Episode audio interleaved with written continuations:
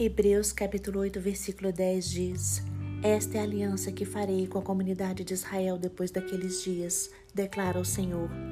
Porei as minhas leis em suas mentes e as escreverei em seus corações. Serei o Deus deles e eles serão meu povo. A Bíblia nos ensina que a nova aliança que Deus fez com seu povo não está escrita em tábuas de pedra. Ela está escrita em nossos corações através do Espírito Santo. A nova aliança é superior à antiga aliança, porque ela é eterna. Jesus Cristo é o nosso sumo sacerdote e ofereceu seu próprio corpo em sacrifício, porque o sangue de Jesus Cristo, o sangue do Cordeiro de Deus que foi morto, nos purifica de todos os pecados.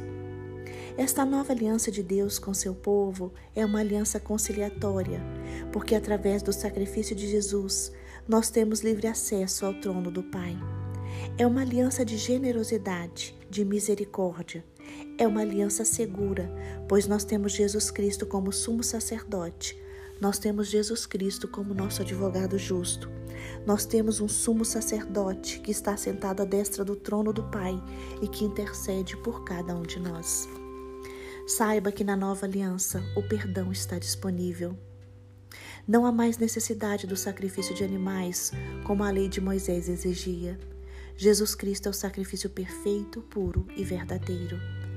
Lembre-se, Jesus vem buscar um povo que guarda os mandamentos de Deus e que guarda a fé em Jesus Cristo, porque este povo conhece o Senhor, conhece o Senhor a quem eles servem e o adoram. Então hoje, conheça e prossiga em conhecer o Senhor. Continue a servi-lo e a adorá-lo. Engrandeça o seu santo nome hoje. Confie no agir de Jesus Cristo em sua vida. Busque a ajuda do Espírito Santo e entregue seus caminhos a Deus.